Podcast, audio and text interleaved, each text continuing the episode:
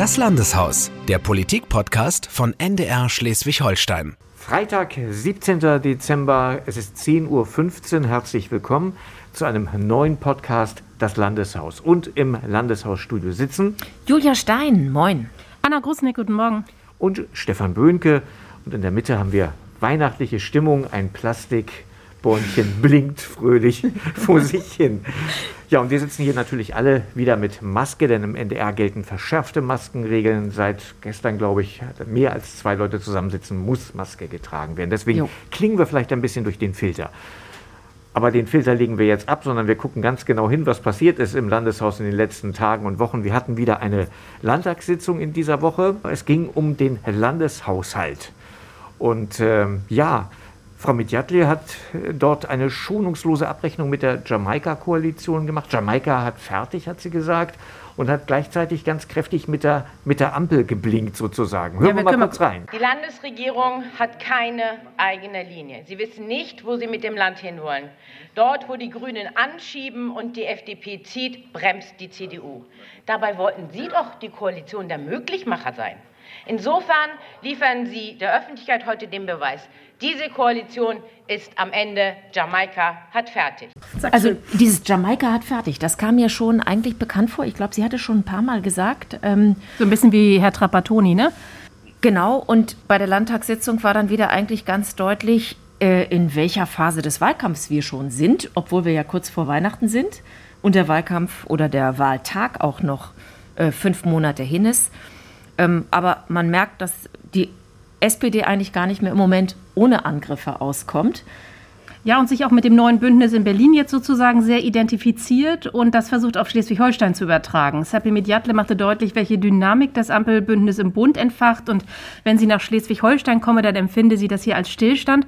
Und dann war ich sehr, sehr überrascht, wie ähm, die Grünen darauf reagiert haben. Eka von Kalm ist ja richtig so in Rage gekommen. Die war ja richtig in Brass, sage ich mal. Ich habe sie selten so erlebt. Die hat wirklich minutenlang Landtagsvizepräsidentin Alko Weber ähm, ignoriert, die immer fragen wollte, ob zwischen Zwischenfragen zugelassen werden, aber sie hat einfach immer weiter geredet und hat die Rede von Serpi Midyatli auseinandergenommen und hat gesagt, äh, Schleswig-Holstein ist auch in der Jamaika-Koalition grüner geworden und äh, diese Generalabrechnung mit Jamaika, die ja eigentlich gar nicht auf Grüne und FDP bezogen war, sondern ja eindeutig von Frau Midyatli auf die Union.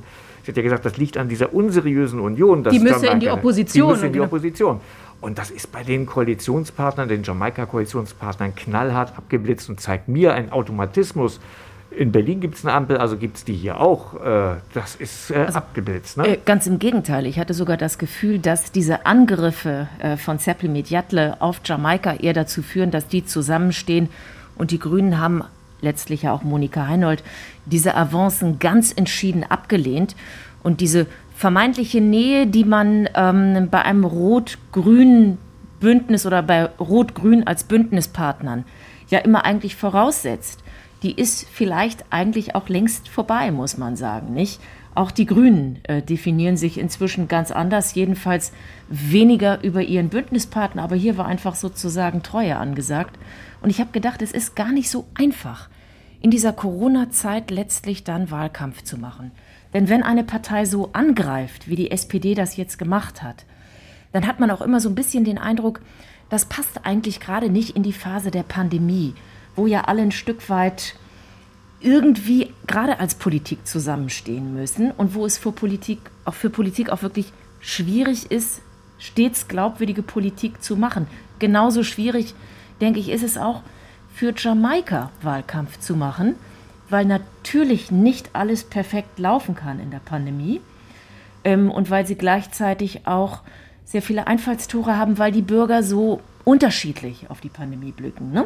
Ja, ich fand gestern bei der Debatte zum Impfen im Landtag wurde das, diese Gemeinsamkeit ja dann auch nochmal wieder von Frau Mediatle unterstrichen und auch gesagt, wir stehen da Seite an Seite. Das war nochmal ein deutliches Angebot, da auch wirklich mitzuwirken, auch bei, dem weiteren, bei den weiteren Impfkampagnen.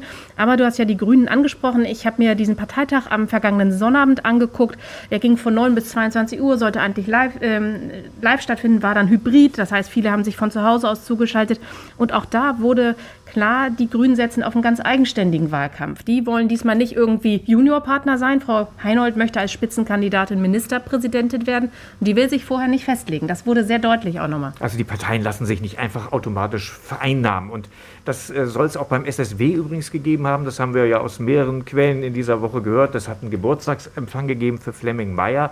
Und auch da äh, soll Frau Mediatle quasi gesagt haben, ja, wir freuen uns ja alle schon auf eine Fortsetzung der Küstenkoalition mit dem SSW. Und da war wohl ähm, die Reaktion recht zurückhaltend, weil auch der SSW will ohne Koalitionsaussage in den mhm. Wahlkampf gehen und entscheidet ja sehr pragmatisch. Der guckt sich ja auch hier im Landtag wirklich äh, jeden Antrag an und entscheidet, können wir da mitgehen oder nicht, egal ob es aus der Opposition kommt, ob es ein Antrag aus der Opposition ist oder aus der Regierung. Also da ist ein Stück Pragmatismus da und man will sich nicht irgendwie vereinnahmen lassen automatisch. Und man ist ja im Moment auch noch in einer anderen Phase, nicht? Total. Die Parteien sind ja gerade erst dabei, sich zu organisieren. Äh, der Wähler muss ja auch noch wählen und dann äh, geht es erst an mögliche Koalitionsgespräche und vorher ist eigentlich jeder wahrscheinlich in, den, in allen Konstellationen, die es jetzt gibt, gut beraten, auf die Eigenständigkeit zu setzen und die Grünen ähm, haben ja vor allem auch mit sich selbst erstmal zu tun, nachdem sie diesen Parteitag absolviert haben. Das war mein Eindruck. Stundenlang ja. dauerte. Äh, am Ende ist die Liste gar nicht so weit gekommen, wie sie sie eigentlich wollten, mit 25, aber vor allem haben sie ihre eigene äh, Landesvorsitzende dreimal durchfallen lassen. Genau, also Frau, es war ja so, dass äh, Monika Heinold auf Platz 1 ging glatt durch, Aminata Touré auf Platz 2 ebenso, Eka von Kalben auf Platz 3. Das war wirklich, das waren klare Voten. Dann gab es die ersten Kampfkandidaturen und äh, Ann-Kathrin Franziska, die hatte zunächst sich äh, für Platz 5 beworben, scheiterte dann an einer Grünen aus Pellworm, die eine sehr starke Rede gehalten hatte. Dann ist Ann-Kathrin Franziska, die Landeschefin, erneut in eine Bütt gegangen für Platz 7, wurde erneut dort nicht gewählt, hat Platz 9 noch mal probiert und auch da hat es nicht geklappt. Da war wirklich schon, merkte man so ein bisschen Unruhe auch. Wir haben danach mit äh, Monika Heinold und Aminata Touré gesprochen, die versuchten immer nur deutlich zu machen, nein, hier ist es eben nicht kein Automatismus und nein, das ist keine Schwächung der Landeschefin. Es sei ja, ja. immer ein Votum für andere und nicht gegen eine Person. Ähm, das kann man so darstellen. Dennoch zeigt es, es ist eben schon eine Schwierigkeit, wenn eine Landesvorsitzende, die gerade gewählt wurde, dann nicht gewählt wird. Das ist schon eine völlige Demontage der Landesvorsitzenden. Landesvorsitzenden gewesen oder siehst du das anders? Ich finde, das ist eine hilflose Deutung, die wir da auch gehört haben, denn es ändert ja nichts daran, dass hier mit dem eigenen Spitzenpersonal, und wir wissen, dass das bei den Grünen auch ein Job ist, um den man sich nicht reißt, weil es eine relativ schwache Position neben starken Ministern ist, dass man so miteinander umgeht, dass man jemand, der bereit ist, diesen Job zu machen, dreimal durchfallen lässt, das finde ich schon ähm, eine enorme Härte und irgendwo auch abstoßend, was diese Partei dann an der Stelle angeht. Oder anders muss man auch sagen, wieso haben Sie denn eine Landesvorsitzende, der die Partei dann nicht einmal zutraut, in den Landtag einzuziehen? Also ich finde diese Argumentation, es wird niemand abgewählt, sondern es wird immer für jemanden gewählt, finde ich, die ist nicht ausreichend, um zu erklären, was da passiert ist. Vor allem mag es bei Listenplatz 5 vielleicht noch erklärbar sein. Bei Platz 7 könnte man noch gucken, wie kann sowas erklärbar sein. Aber dann dreimal, auch noch mal bei Platz 9, da hatte ich auch den Eindruck, Mensch, da haben offensichtlich Leute eine Rechnung offen. Oder aber Frau Franziska hat überhaupt nicht mobilisiert im Vorfeld und sich in irgendeiner Form vernetzt. Mhm. Äh, Silvia Aus, unsere Kollegin, die hat ja noch mal am Montag auch mit äh, Ann-Kathrin Franziska gesprochen für das Schleswig-Holstein-Magazin und die hat ja auch ziemlich hilflos auf dieses Wahlergebnis reagiert, war mein Eindruck. Oder ja, genau. Sil Silvia hat dann, Silvia Aust hat die Frage gestellt, ob es denn womöglich daran lag, dass sie Landesvorsitzende ist, mhm. dass sie dieses schlechte genau. Ergebnis bekommen hat. Und da hat sie doch sehr lange nachgedacht in dem Interview und hat gesagt, das könnte durchaus sein. Die Frage hätte sie sich zwar noch nicht gestellt, aber sie hätte sich eben nicht so profilieren können. In jedem Fall äh, ist die hartnäckig. Die bleibt nämlich dabei. So hat sie sich, glaube ich, jetzt äh, entschieden. Habe jedenfalls seitdem nichts anderes mehr gehört und will dann gucken, dass sie das Direktmandat. Aber schon ein hilfloses Argument. Also als Landesvorsitzender kann man sich ja breit aufstellen und auch ja. profilieren. Aber es war tatsächlich immer so bei den Grünen, dass ähm, die Partei doch mehr mit Ministern und der Fraktion geglänzt hat als mit dem Parteivorstand. Die Trennung von Hier Amt und Mandat muss man vielleicht doch mal hinterfragen. Das ist eine heilige Kuh bei den Grünen. Aber äh, wenn es dazu führt, dass so miteinander umgegangen wird, kann es nicht richtig sein, aus meiner Sicht. Ja. Und Die Partei will ja stärkste Kraft werden im Land, äh, den Ministerpräsidenten oder die Ministerpräsidentin stellen. Ich finde, dann muss man auch gucken, dass diese Partei sich so aufstellt, dass sie eben stark ist, dann auch unabhängig von der Regierung, äh, wenn sie an dieser Ämtertrennung denn so festhält. Du hast gerade von einer heiligen Kuh der Grünen gesprochen. Es gibt noch weitere heilige Kühe. Ja, da war ich entsetzt, muss ich sagen. Ich habe euch da mal einen O-Ton mitgebracht von Steffen Reges aus der Sitzung. Also da fiel Spät abends war das. Spät ne? abends, so 21.58 Uhr. Da fiel mir dann auch noch wenig mehr dazu ein. Wir hören mal rein. Es gibt aktuell zwei Fragen aus der offenen Box und keine aus der Frauenbox. Das bedeutet, dass diese Fragen nicht gestellt werden können, außer es gibt jetzt noch Fragen, die uns in den nächsten Sekunden erreichen. Ja, um was ging es da genau? Da geht es äh, um dieses Frauenstatut. Das heißt, äh, es gibt diese offene Box und dann gibt es eine Box nur für Frauen. Und in, es ist so geregelt, dass es, wenn es eine Männerfrage gibt, muss immer gleichzeitig auch eine Frauenfrage gestellt werden. Und wenn die Frauenfrage nicht gestellt wird, dann darf der Mann auch nicht reden. Absurd. Aber wieso entsetzt dich das? Ich finde es undemokratisch. Ich finde Wieso es ist das undemokratisch, wenn eine Partei, anders als andere Parteien, seit nunmehr, keine Ahnung, zwei Jahrzehnten oder was, äh, darauf achtet, dass die äh, Kommunikation nicht so männlich geprägt ist wie in anderen Parteien? Naja, wenn du die Listenplätze dir anguckst, 1, 2, 3 sind mit Frauen besetzt. Da, da finde ich, muss man ja sagen, Frauen kommen bei den Grünen nicht zu kurz. So wirkt es, die Listen werden immer im Wechsel nach dem Reißverschlussprinzip besetzt. Und wenn man von Gleichberechtigung spricht, dann kann man nicht den Frauen mehr Rechte zuschieben. Meine Meinung. Aber sie haben ja nicht mehr Rechte an der Stelle. Natürlich, sie dürfen eine darum- Frage stellen und die Männer nicht. Doch, die und, Männer dürfen auch eine Frage stellen. Es geht ja immer nur darum, dass das äh, ähm, sozusagen gleichgewichtet ist. aber wenn die Frauen keine Frage haben und nur Männer eine Frage haben, dann werden die Männerfragen einfach nicht gestellt.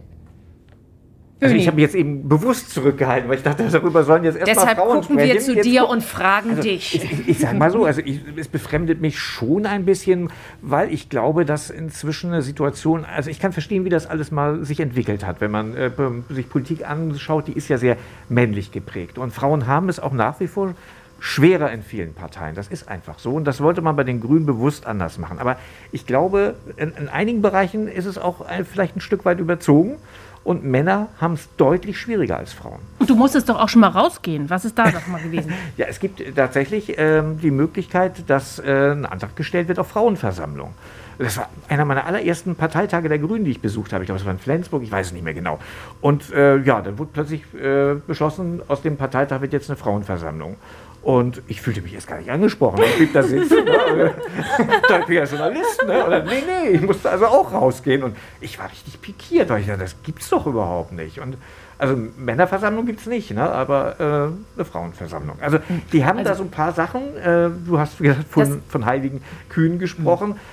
Vielleicht muss man die überdenken, wenn so eine Partei größer wird, eine stärkere äh, Regierungsbeteiligung auch hat. Vielleicht sollte man das ein oder andere auch bedenken. Ja. Überdenken ist nie verkehrt und wenn es absurde Blüten treibt, ich war jetzt ja bei dieser Situation nicht dabei, habe das aber an anderer Stelle auch schon erlebt, dann äh, ist es sowieso an der Zeit, das zu hinterfragen. Ähm, aber das Ansinnen, dass Kommunikation, die eben eigentlich jahrzehntelang eher männlich geprägt ist, an der Stelle auch zu einer Gleichberechtigung zu verhelfen. Wir wissen, wir sehen auch, wenn wir unter Journalisten gucken, äh, politische Berichterstatter, es sind mehr Männer als Frauen. Das ist ja auch alles soweit in Ordnung. Und äh, trotzdem äh, finde ich, ist es richtig zu hinterfragen, ähm, wie wird es auch eine gleichberechtigte Kommunikation, auch wenn, was weiß ich, viele Frauen sich da schon längst gleichberechtigt fühlen. Naja, aber wir machen ja unsere Nachrichten auch nicht so, dass Stefan Bönke nur ein Stück machen kann, wenn Anna Großnick vorher auch berichtet Ja, hat. aber wir achten schon darauf, dass in unseren Sendungen nicht nur männliche Experten auch auftreten, sondern auch weiblichen. Und wenn wir da nicht darauf achten würden, dann hätten wir wesentlich mehr männliche Experten, weil die tatsächlich anders gerankt sind, weil sie anders äh, sich verbreiten, weil sie sich schneller mal zu Wort melden. Insofern würde ich sagen, das Thema ist noch nicht aus dem letzten Jahrhundert. Da muss man immer noch mal wieder drauf gucken. Aber ohne man darf auch kritisch wird. draufschauen, auch bei den Grünen. wenn's Man darf eben- kritisch. Ja, auch wenn es dann absurd Man muss kritisch, Man muss kritisch. auch kritisch draufgucken. Ja. Übrigens, die Hintergrundgeräusche, äh, die brummt. liegt nicht an Ihrem Radio, nicht an Ihrem Empfänger. Es liegt daran, dass äh, der Innenhof gereinigt wird. Ah, mit so einem Hochdruckreiniger. Ja, Das ist genau. schön kurz nenne die. Marke nicht, aber sie ist eindeutig zu laut. Man kann eben sehen, wir sind hier nicht ganz, oder hören, wir sind nicht ganz schalldicht. Habt ihr eigentlich alle Weihnachtskarten schon geschrieben? Nein, der NDR hat ja dieses Jahr keine wirklichen Weihnachtskarten. Wir sind digital geworden. Die schönste Weihnachtskarte, finde ich, kommt in diesem Jahr wirklich vom Landtag. Eine ganz schöne Karte mit ähm, dem Schleswig-Holstein, ähm, der Schleswig-Holstein-Karte, Umriss, äh, so ein bisschen kindlich naiv, äh, finde ich ganz toll, werde ich meinen Kindern zeigen. Ja, ja ganz hübsch gemacht, wirklich. wirklich auch schick, tolles ja. Format auch, ja, wirklich schön. Ähm, nein, wir haben noch keine Weihnachtskarten geschrieben, aber jemand anderes war ja sehr fleißig. Ja, und hat sogar die Kabinettssitzung dafür genutzt und war bei, per Video zugeschaltet, nämlich der Fraktionsvorsitzende der CDU. Und deswegen konnte er uns auf Nachfrage auch nicht erklären, ob er dafür wäre, dass äh, Geboosterte sich noch möglicherweise testen lassen müssen, wenn sie in die Disco oder in eine Bar wollen. Denn er wusste in dem Moment nicht mehr, was eigentlich Position seiner Partei im Kabinett war. Und das Erstaunliche daran ist, ist, dass es der Tag war, an dem eigentlich ähm, das rauf und runter lief, nämlich die Frage, ob künftig Geboosterte, pardon, von der Testpflicht, Husten ist verboten, von der Testpflicht ähm, befreit werden sollten. Deshalb finde ich jetzt mal unabhängig davon, ob man aufgepasst hat bei der Kabinettssitzung, du hattest ja auch nachgefragt, Anna, ähm, wie ist denn Ihre persönliche Meinung, müsste man eigentlich sich dazu positionieren können als CDU-Fraktionschef. Ja, man muss vielleicht nochmal erklären, wir haben immer vor der Landtagssitzung so ein Briefing in den Fraktionen und äh, in diesem Kontext fand das eben statt. Und offensichtlich hatte Herr Koch den Eindruck, er äh, könne da so ein bisschen privat plaudern. Ich fand auch, dass die Corona-Regeln kein guter Anlass sind, um in dem Moment Weihnachtskarten zu schreiben, wenn man sich überlegt, dass das in dem Moment wirklich auch um rechtliche Einschränkungen von ganz vielen Menschen geht und eben dann in dem Fall sogar auch nochmal um Einschränkungen für Geimpfte, die im Vorfeld zwar angekündigt waren, aber die dann eben auch äh, vollzogen wurden. Und wenn man sich guckt, der Zusammenhalt in dieser Pandemie schwindet, dann muss sehr viel Ernsthaftigkeit wirklich dann auch von Politik erwartet werden, meines Erachtens. Also da würde ich noch viel konservativer argumentieren. Ich finde es grundsätzlich irgendwie ziemlich daneben, während einer Kabinettssitzung Weihnachtskarten zu schreiben. Aber, und wir waren ja letztes Mal in unserem Podcast ein bisschen streng mit Herrn Losse Müller und Frau Mediatle, man muss sich dann eben auch fragen, warum sitzt ein Fraktionsvorsitzender beim Kabinett dabei? Das ist die auch, erste Frage. Auch nämlich, genau, weil man ja. ja. auch an der Stellung, Stelle eigentlich eine Trennung zwischen Fraktion und Regierung hat. Ähm, wir haben dann nochmal nachgefragt, auch selbstverständlich kritisch in den vergangenen Tagen. Und jetzt in dieser Corona-Pandemie ist es wohl so, dass angesichts dieser Corona-Beratung ähm, die Fraktionsvorsitzenden temporär eben dann auch zugeschaltet werden zu diesen Sitzungen. Dennoch fand ich das grob unhöflich, dass da berichtet wurde, ich habe die Zeit genutzt, um äh, Weihnachtskarten zu schreiben. Total. Das finde ich, find ich, wirklich auch eine Missachtung, weil es ging in dieser Kabinettssitzung um Grundrechtseinschränkungen mal wieder für, für Menschen. Und äh, es ist auch ein gewisses Privileg, wenn man an so einer Kabinettssitzung teilnehmen kann, wenn man also Teil dieses Beschlussgremiums ist, was Entscheidungen trifft, die viele, viele Menschen äh, befassen und äh, betreffen.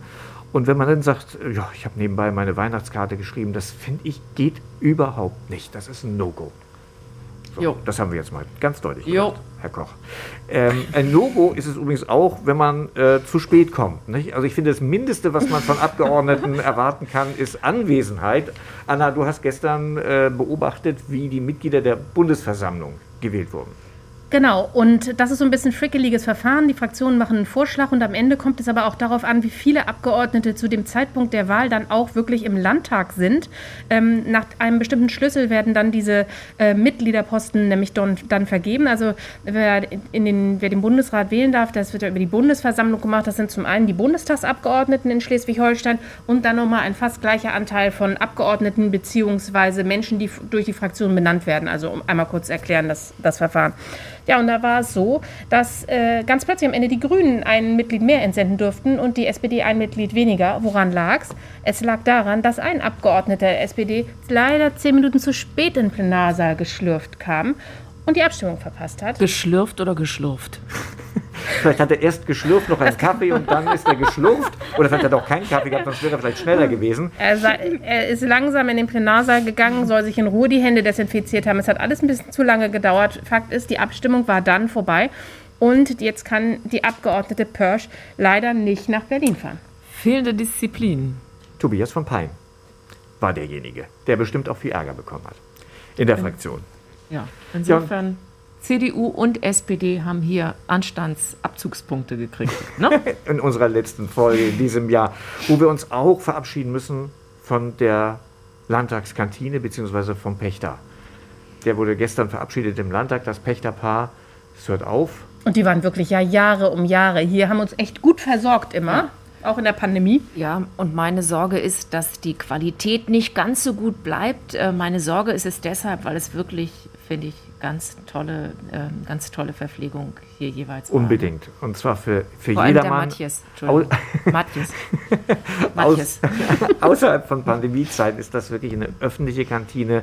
Hier darf äh, jeder hin und äh, essen und das hat sich wir- wirklich immer gelohnt. Das war immer, darauf hat man sich gefreut. Ne? Und Das war ein Highlight, äh, hier essen zu gehen, ein Privileg hier essen zu gehen. Es war wirklich immer toll und lecker. Bin gespannt, was da im nächsten Jahr dann auf uns wartet. Na- natürlich immer nur neben der Arbeit, da muss man dazu sagen. Aber auf ein Highlight mussten wir gestern Abend ja auch verzichten. Ach ja, Ja, das Flurfest. das traditionelle Flurfest.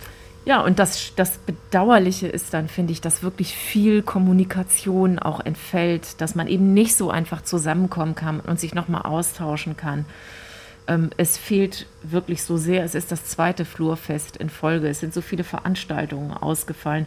Es ist wirklich schade, wenn man auch immer nur kurz im Vorbeigehen dann bei den Landtagssitzungen sich mal über bestimmte Themen nochmal austauschen kann. Genau, das Flurfest. ist, genau, ne? bei dem, beim Flurfest versammeln sich immer so die Fraktionen auf dem Flur eigentlich von FDP oder CDU. Da Aber das sind kommen, alle, das da sind alle. alle dann, alle Fraktionen und da wird dann einmal noch sozusagen das Jahr äh, reflektiert und das ist eigentlich sehr nett und für uns eigentlich auch immer noch mal die Möglichkeit, mit den Politikern ins Gespräch zu kommen. Und du hast es ja eben gesagt, es findet im Augenblick deutlich weniger statt. Das kann nur immer während Interviewsituationen sein, aber dieses kurze Gespräch auf dem Flur angesichts der Pandemie fällt echt oft weg. Das kann auch Digitales nicht ersetzen. Das merken wir in allen anderen Bereichen auch. Und davon sind wir Journalisten halt auch betroffen. Wir leben vom Gespräch, von den Gesprächen zwischendurch, wo wir auch mal nachfragen können, hinterfragen können, warum ist das so und so abgelaufen. Und wenn man sich nicht trifft, dann fällt das eben weg. Das kann man, da kann man nicht hinterher telefonieren. Das, das bringt es nicht. Man muss schon hier auch vor Ort sein, um tatsächlich mitzubekommen, wie, wie Politik tickt. Ich hoffe mal, dass wir irgendwann aus dieser Corona-Zeit rauskommen und alles wieder normal wird. Wir hoffen, dass Sie alle gesund bleiben, uns treu bleiben. Weiterhin diesem Podcast, wenn er Ihnen gefallen hat, dann erzählen Sie es einfach weiter. Und wir sagen frohe Weihnachten. Und guten Rutsch! Tschüss. Bis dann. Tschüss. Das Landeshaus, der Politik-Podcast von NDR Schleswig-Holstein.